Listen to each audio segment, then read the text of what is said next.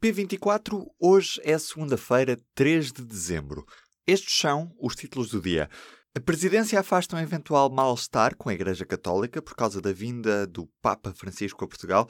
Em causa está a Organização Portuguesa da Jornada Mundial da Juventude de 2022, que deveria ter sido confirmada oficialmente em janeiro pelo Papa Francisco, mas que foi dada como certa no blog Religio Online neste sábado. Esta divulgação antecipada terá deixado os responsáveis da Igreja Católica incomodados.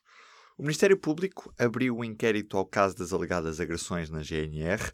Em causa estão cerca de 10 formandos do curso 40 do Centro de Formação da GNR de Porto Alegre, que terão sofrido graves lesões e traumatismos durante o módulo Curso de Bastão Extensível.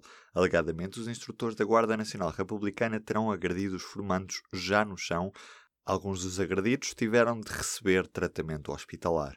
Há uma pedreira em Monchique que foi embargada pela Câmara, mas ignorou a ordem e continua a trabalhar. A Agência Portuguesa do Ambiente vê com preocupação o que está a passar com os aquíferos das termas das Caldas de Monchique, que ficam perto da pedreira, e os moradores queixam-se do ruído e da poluição.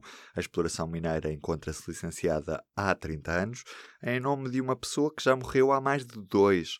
Os novos industriais pretendem agora alterar o plano da pedreira, mas os moradores queixam-se de que a pedreira tem estado a passar por cima da lei. Também nesta segunda-feira soube-se que o Partido Socialista chamou o Primeiro-Ministro a depor por escrito na Comissão de Inquérito sobre o caso Tancos.